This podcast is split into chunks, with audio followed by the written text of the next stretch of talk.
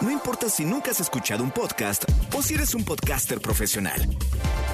Únete a la comunidad Himalaya. Radio en vivo. Radio en vivo. Contenidos originales y experiencias diseñadas solo para ti. Solo para ti. Himalaya. Descarga gratis la app. No importa cómo estés, siempre puedes estar mejor. Mejor, mejor. Con Reavivadas.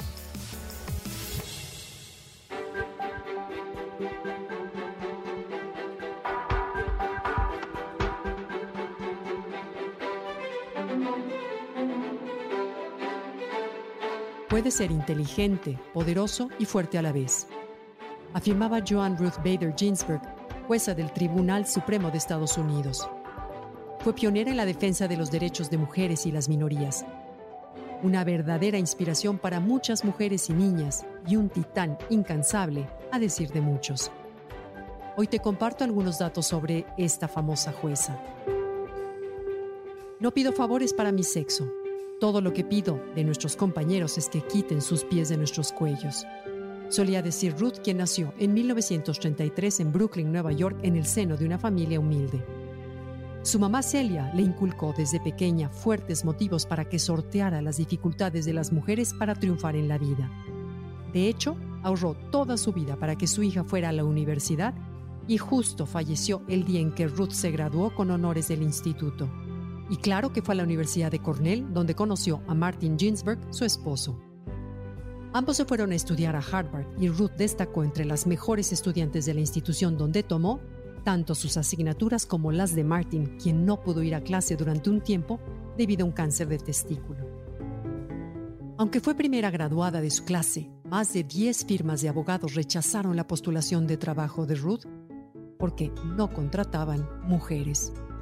Entró a trabajar en el despacho de un juez. Luego saltó a la academia, primero en Rogers y luego como la primera mujer en ser académica de planta en Derecho en Colombia.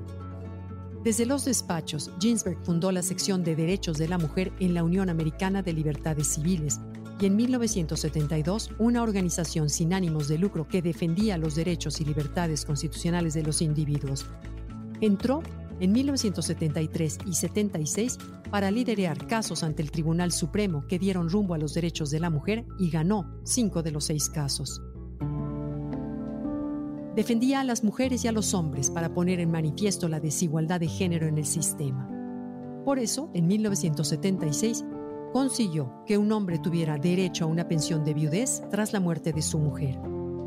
En 1980 la nombraron jueza del Tribunal de Apelaciones del Distrito de Columbia y en 1993 jueza del Tribunal Supremo. Defendió la legalización del aborto, se manifestó contra la pena de muerte y luchó contra la discriminación de homosexuales.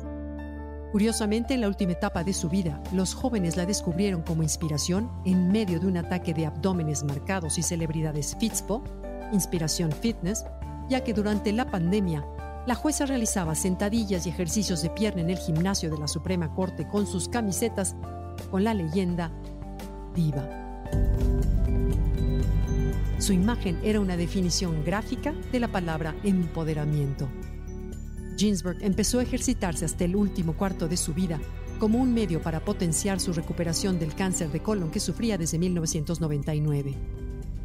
En ese momento comenzó a levantar pesas, hacer sentadillas y tonificar su cuerpo de 66 años de edad. Ruth fue reconocida por su tremendo intelecto, por su poder profesional y sus hábitos de ejercicio. La fuerza no se ejercitaba para verse más pequeña o perder peso, sino como un símbolo de su resistencia y resiliencia, como un indicio de su determinación a sobrevivir y a vencerse a sí misma. Ruth falleció el pasado 18 de septiembre a los 87 años de edad. Hoy, dos películas honran su vida. La voz de la igualdad y el documental RGB, que cuenta su vida y lucha por la igualdad de género. Ambos te los recomiendo.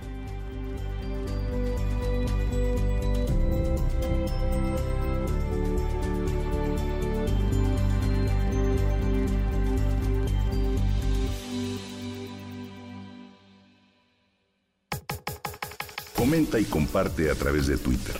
Gaby-Vargas. No importa cómo estés, siempre puedes estar mejor. Mejor. con Gaby Vargas.